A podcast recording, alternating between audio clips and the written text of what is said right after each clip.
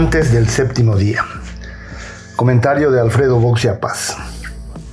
Segunda Semana Santa en confinamiento. De nuevo pasaremos confinados la Semana Santa. Hace un año casi nadie se imaginaba que esto pudiera ocurrir. Sabíamos menos sobre el coronavirus y pensábamos que en unos meses volveríamos a la normalidad. Hay sin embargo sensibles diferencias entre aquellos días santos y los de ahora. Antes, la confianza hacia Masoleni y su equipo de salud era alta y la población obedeció la orden de recluirse en sus casas, pues los argumentos del gobierno parecían lógicos. Había que darle tiempo para que se compren los insumos médicos. Se habían detectado pocos casos y se daba la paradoja de que las calles estaban vacías y los hospitales también.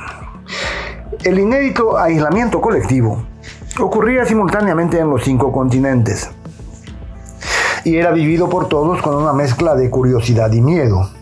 La gente empezaba a perder sus trabajos e ingresos, pero aún tenía ganas y resto para enfrentar la contingencia.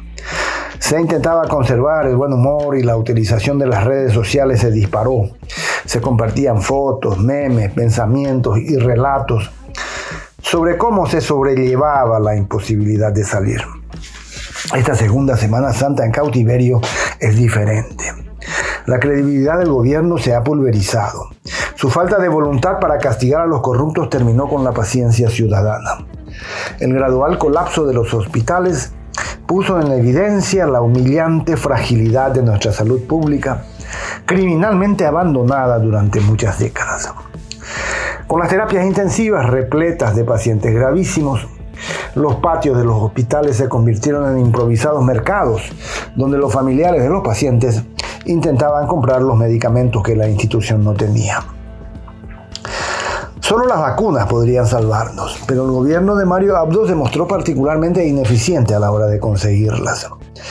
El individuo común, que inicia hoy un nuevo periodo de restricciones sanitarias, no es el mismo de un año atrás. Es una persona más pobre y más cansada. Probablemente el virus haya tocado a uno o más miembros de su familia. Sabe que lo que se viene no será corto y que con suerte será vacunado cerca de fin de año. Pero sobre todo es alguien mucho más descreído que el de 2020. Estas penurias serían más fáciles de sobrellevar si hubiéramos tenido un líder visible, capaz de tranquilizar, explicar y orientar. Pero Mario Abdo parece desorientado y más asustado que cualquier ciudadano. Luego de muchos días de estar desaparecido, pidió una reunión con la Conferencia Episcopal Paraguaya. Eso no está mal, pero no sustituye la comunicación directa con la gente, como se lo sugirieron los propios obispos. El otro elemento que asquea a la población es que la corrupción y el despilfarro de los políticos continúen como eh, si nada estuviera pasando. Esta semana fueron apresados 14 narcos del primer comando capital. Estaban realizando nada menos que una asamblea en un predio de la seccional colorada de Pedro Juan Caballero. A la fiscalía de Sandra Quiñones el tema no le inmutó. Si la misma situación se hubiera dado en un local del PLRA o el Frente Guazú, habría una gran cantidad de imputaciones. La pandemia no corrigió los sesgos partidarios de nuestra justicia. Mientras la gente se muere en los pasillos, circula en las redes un audio en el que correligionarios del diputado colorado Colin Soroka de Encarnación discuten a cuál de ellos corresponde el cupo de la séptima región sanitaria para nombrar a un amigo en el cargo. Después no saben por qué crece la bronca anticolorada. Así que, apreciado o apreciada lector o lectora, acopiemos optimismo, resiliencia y solidaridad. Nos toca enfrentar una situación jamás vivida. Los dueños del poder no nos ayudan.